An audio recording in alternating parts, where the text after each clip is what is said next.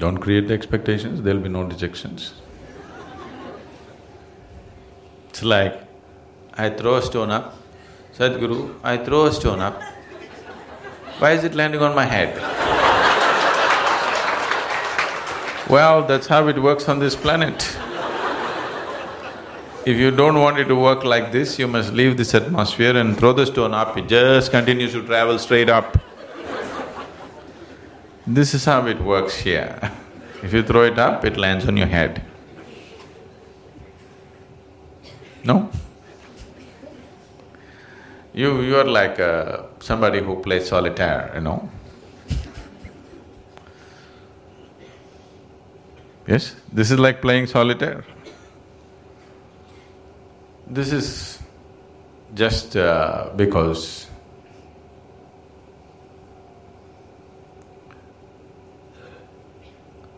you're like a person who wants to drive on the Mumbai street without knowing anything about the vehicle that he drives. You don't know how to drive. But you got into a car or motorcycle and tried to do… motorcycle won't cooperate at all. First moment you'll fall, car is little easy, anybody can make it roll, you know, because it's on four wheels.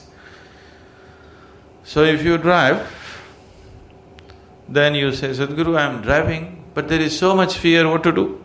And people are dying on the street, what to do? well, that's what will happen So if you want to drive it, you spend some certain amount of time learning to drive before you hit the road, isn't it? This is also just like this. Before you start your life, you must spend some time learning something about this machine, isn't it? This body, this mind, how to use it, in what way it operates best. Shouldn't we spend some time? No, you just jump into life and as I create expectations and I get dejected, obviously unrealistic, isn't it? So, oh, if I don't create expectations, maybe I won't do nothing. That's not true. Anyway, you're doing something, isn't it? Even the bees and the birds and the ants and the elephants are doing something, isn't it? Hmm? Whatever they can do, aren't they doing? So that's all you can do also. Whatever you can do, you can do. What you cannot do, you cannot do. So we taught you Isha Yoga to remove all the other nonsense. You understand? If you can look upon everything around you the same way, everything that you can do, you'll do. What you cannot do, you'll not do. What's the problem? That's how the whole existence is functioning, isn't it so? If you ask this planet to spin backwards, can it do it? So even Mother Earth cannot do, so what's the big deal? You are just a piece. Isn't it so?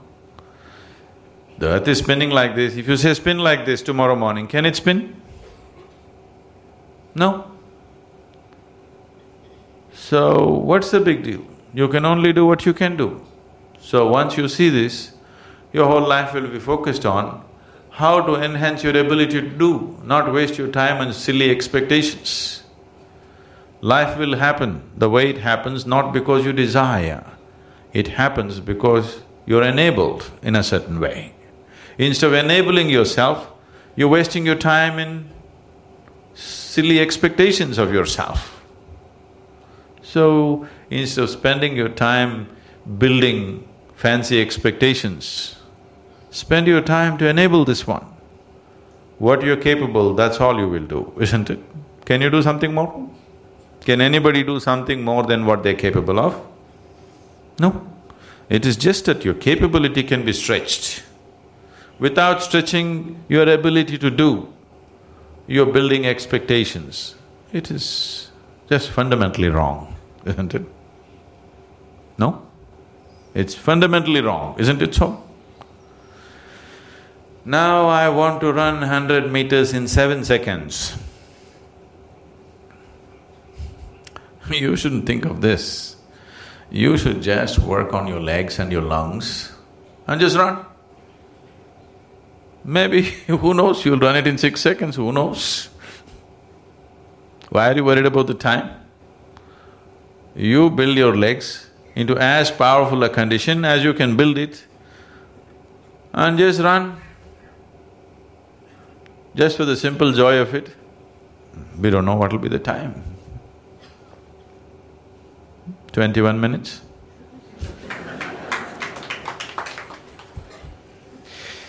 So, uh, don't waste your life in setting up expectations because these expectations are not even yours. You're looking at your neighbor and setting expectations for yourself. It's a very, very silly way of building your life because your expectations are not even yours, isn't it? I'm telling you, human mind is such. Let's say in Mumbai everybody had only one leg. Hmm? You had actually two, but everybody has only one. They're all hopping around. You will also do that, though you have to. Because you're setting up your expectations, looking at people around you. So, there's no need for any expectations, just enable yourself. Whatever the situation allows, will do. Just, oh, this is all you have to do. Build your body and your mind in such a way that you can use it to the fullest capability. So whatever kind of situations arise in front of you, accordingly you act, not the fancy way you like.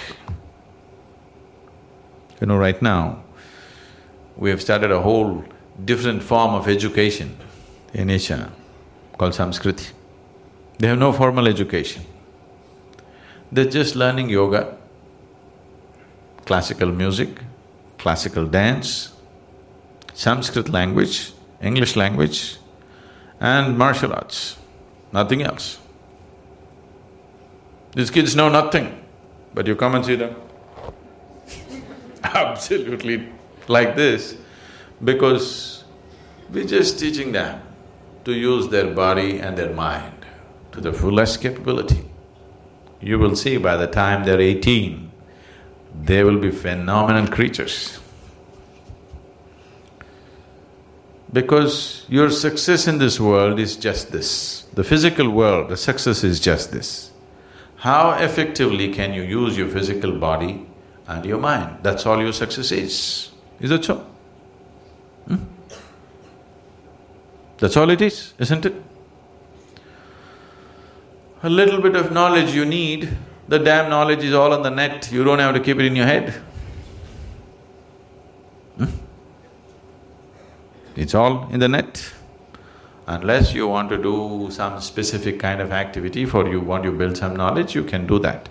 But that also, I would say the whole education system, which is little over twenty years right now,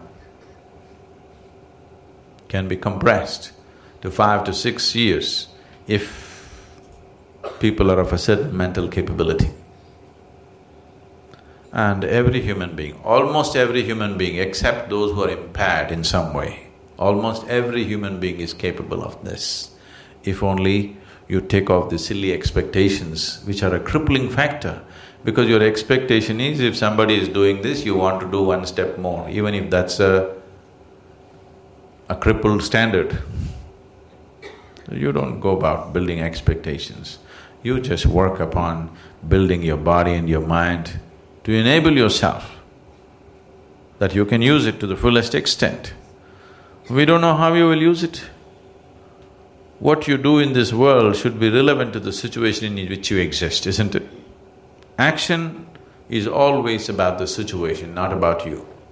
If this one thing, if you get it, then there'll be no expectation. Simply you do what's needed. In a given situation, you simply do what's needed, that's all. If you're placed in Mumbai, you learn the stock market. Hmm? If you're placed in Kanyakumari, you learn fishing. This also you do well, that's also you do well, that's all, wherever you are, that's all there is, isn't it?